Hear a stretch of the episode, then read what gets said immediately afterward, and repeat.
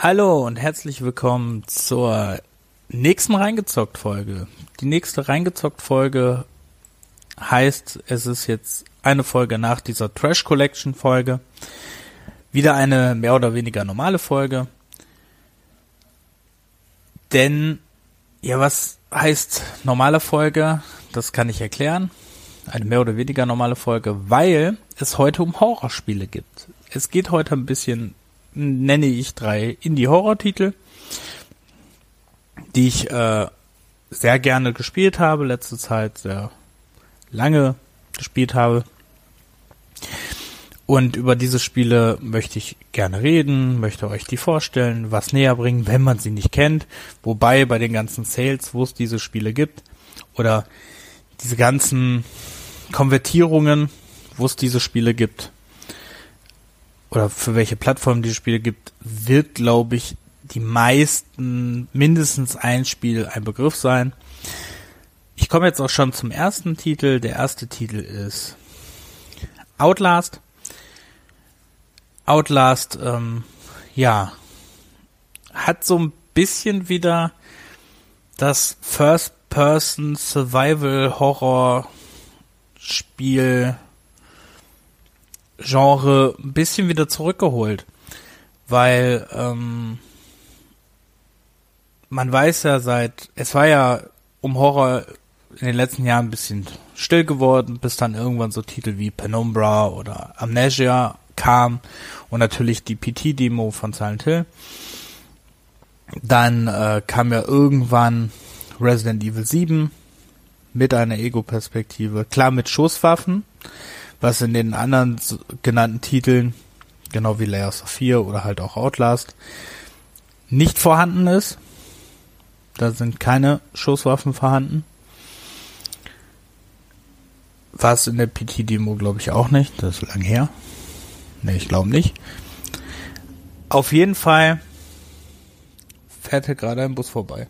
Auf jeden Fall ist Outlast halt ähm, ein Third-Person-Survival-Horror-Videospiel. Ihr spielt einen Enthüllungsjournalisten, der in einer alten Nervenheilanstalt nachschauen soll, weil er ähm, Informationen bekommen hat, dass da eine Firma irgendwelche Experimente an den Patienten durchführen soll. Ihr schafft euch da nicht so ganz nett Eintritt, also ihr bricht da ein, mehr oder weniger. Dann nach und nach merkt ihr dann, dass da noch mehr irgendwie im Argen liegt, weil euch zum Beispiel ein Priester begegnet, der sich selber Priester nennt und über Gott redet und Sünden und alles weitere. Dann trifft ihr aber auch auf einen ziemlich großen Fleischklops, der euch nichts Gutes will einen Typen mit einer übergroßen Heckenschere. Also, ihr trifft sehr viele skurrile Personen, könnt euch natürlich waffentechnisch nicht wehren, weil ihr nur eine Kamerad mit Nachtsichtgerät habt. Ist auf jeden Fall ein sehr gruseliges, auf Jumpscare basiertes Spiel wovon es jetzt auch, ein, also es gibt auch ein Add-on, gab jetzt seit 2017 gibt es auch eine Fortsetzung, Outlast 2. Darüber werde ich in den nächsten Episoden vielleicht auch nochmal sprechen, weil ich das noch nicht so ausführlich gesprochen, äh, gesprochen, gespielt habe. Auf jeden Fall, Outlast 1 ist auf jeden Fall ein ziemlicher Geheimtipp. Wobei eigentlich auch nicht mal ein Geheimtipp. Also jeder kennt es, glaube ich, sollte es kennen, weil man kann es auch über VR spielen und ist, wenn man nachts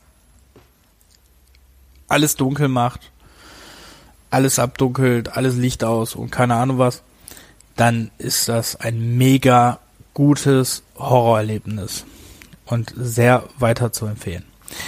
Das nächste Spiel über das ich reden möchte, habe ich sehr, sehr, sehr oft gespielt und sehr, sehr, sehr lang gespielt mit Add-on. Ist von dem Publisher Tiny Build, das ist so ein ja, kleinerer Publisher. Die äh, Entwickler sind Do My Best Games. Ist jetzt auch nicht so unbedingt bekannt. Auf jeden Fall zu Final Station auch für alles erschienen. Für Windows, für Mac, für Linux, für Xbox One. Jetzt vor allzu lang, nicht allzu langer Zeit auch für die Switch, für die PlayStation 4. Also wirklich für alles rundum erschienen. Worum geht's? Es ist ein Sidescroller, in dem es hauptsächlich im Hauptspiel darum geht, dass ihr mit einem Zug unterwegs seid und ihr wisst eigentlich gar nicht so richtig, was abgeht, weil in Botschaften, ihr habt so eine Nachrichtenbox in dem Zug und durch diese Botschaften seht ihr einfach nur immer, dass irgendwas passiert, die, die Verbindungen brechen ab. Dann seid ihr in diesen, dann haltet ihr zwischendurch immer in diesen Städten, habt auch eine Waffe, später auch eine Schrotflinte. Also erst eine normale Waffe, dann eine Schrotflinte. Und dann liest ihr immer wieder Botschaften. Und ihr müsst halt diese Städte durchgucken und müsst um weiterzukommen, die so eine Zahlenkombination finden. Die trägt ihr immer dann am Zug ein und dann könnt ihr weiterfahren. Dabei müsst ihr immer so viel Passagiere wie möglich einsammeln, viele Lebendige retten. Also ich glaube, vier könnt ihr immer mitnehmen. Müsst aber so viel wie möglich dann retten.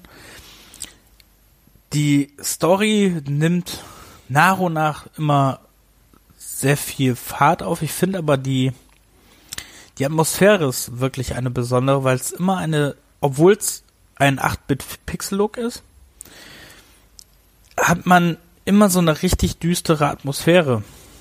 Und dieses Spiel, ja, wirkt immer so ein bisschen bedrückend, finde ich. Hat zwischendurch wirklich sehr viel Schwierigkeitsgrad, weil ihr äh, kämpft gegen, ja, so zombieartige Wesen diese zombieartigen Wesen gibt es verschiedene Kategorien von. Also ähm, gibt großen, gibt's so ganz kleine, die ganz schnell sind oder langsame oder welche, die tragen Schutzpanzerung, wo man anders vorgehen muss. Ist auf jeden Fall ein sehr schönes Spiel. Da habe ich auch das Set-On gespielt. Ähm, muss ich selber drauf kommen, wie, wie das heißt. The Only Traitor The Only Traitor macht es da ein bisschen anders, weil bei The Only Traitor habt ihr von Anfang an den Baseballschläger. In dem Hauptspiel hat das nicht. Da habt ihr nur eure Fäuste. Im The Only Traitor habt ihr einen Baseballschläger, da spielt ihr einen Jungen. Und seid mit seinem Auto unterwegs und müsst dann die Passagiere einnehmen.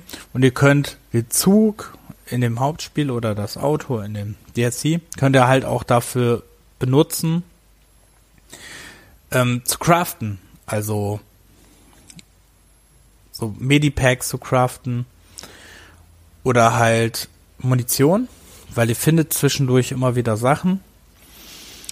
Das Wichtigste ist auch noch zu sagen, dass ihr bei dem bei dem Add-on müsst ihr immer Benzin, Wasser und Nahrung suchen, um halt euch und die Überlebenden halt am Leben zu halten. Und bei dem Hauptspiel müsst ihr zwischendurch immer gucken, da sind dann halt Sachen vom Zug kaputt. Und dann müsst ihr mal schauen, dass die Regel, die, die Regler alle gleich sind und normal sind und nicht im grünen Bereich, weil sonst ne, geht der Zug natürlich kaputt. Also ist auf jeden Fall ein sehr schönes Spiel glaube, ich habe, weiß nicht, acht Stunden oder so mit der Kampagne gebraucht.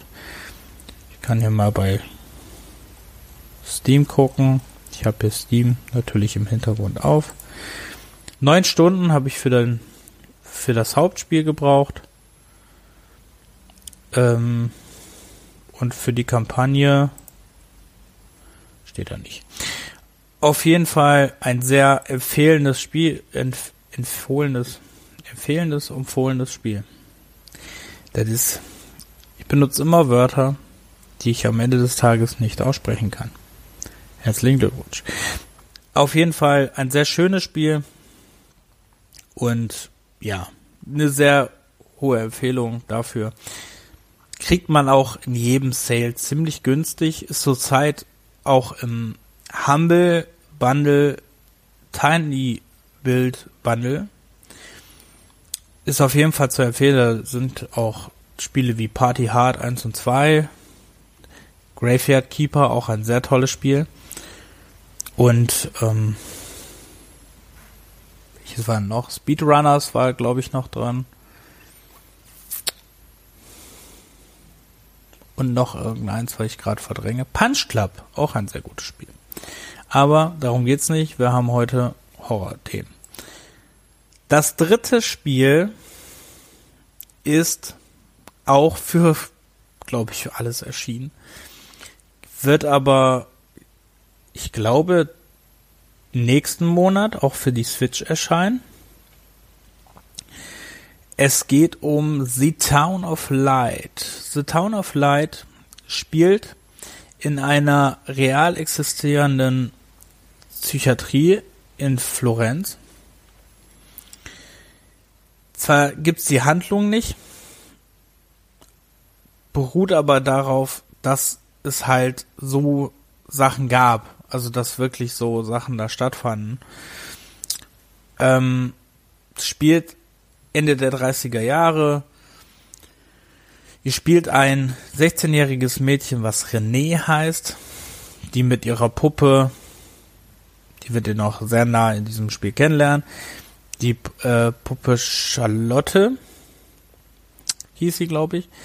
Auf jeden Fall ähm, seid ihr mit der Puppe Charlotte da sehr viel unterwegs und findet dann mehr oder mehr mehr oder mehr raus, was da passiert ist, was mit René passiert ist. Und ähm, ja, dieses Spiel ist, wie ich finde, ein ziemlicher Mindfuck, weil ihr am Ende wirklich erst schnallt, was so wirklich da passiert ist. Ihr denkt erst so, okay, das Mädchen kam in der Psychiatrie, ist jetzt in diesem in diesen ähm, Ruinen der der Psychiatrie ist sie jetzt und guckt halt nach und schaut sich das alles an und man sieht auch immer irgendwelche Rückblenden.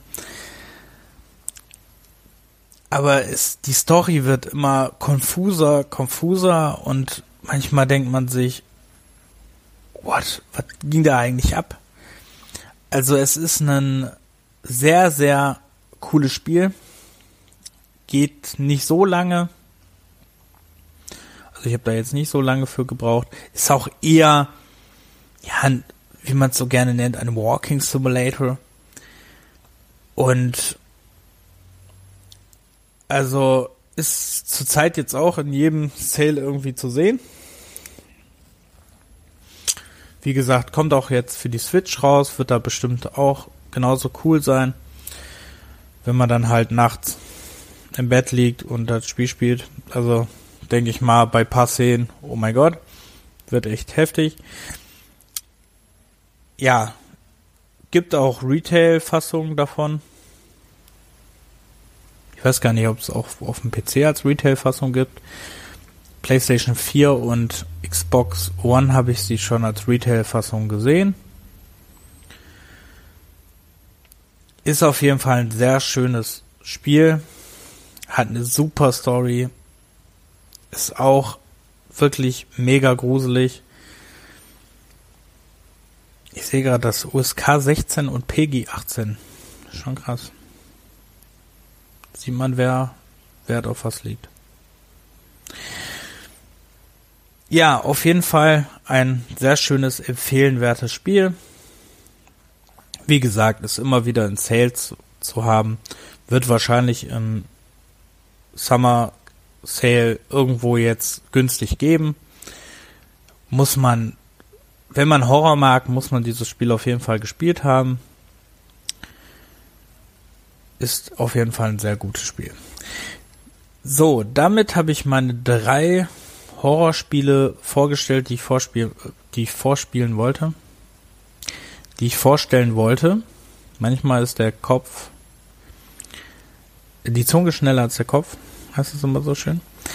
Naja, ist ja nicht so schlimm.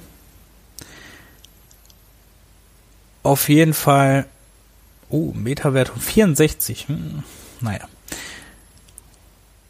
Hoffe ich, dass die Folge Spaß gemacht hat. Es wird immer wieder mal reingezockt Folgen geben zu bestimmten Themen.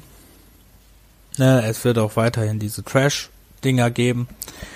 Ich hoffe, dass jemanden das Spaß macht beim Anhören. Hinterlasst gerne euer Feedback. Wir haben Facebook, wir haben Twitter, wir haben Podigy, wir haben alles Mögliche. Lasst ein Abo da, wenn es euch gefällt. Kritik auch gerne an rexultimateweb.de. Auf jeden Fall vielen Dank fürs Zuhören und ich wünsche da noch einen schönen Tag, einen schönen Morgen, einen schönen Abend, wann ihr euch das anhört. Und bis bald. Euer Reg. Ciao.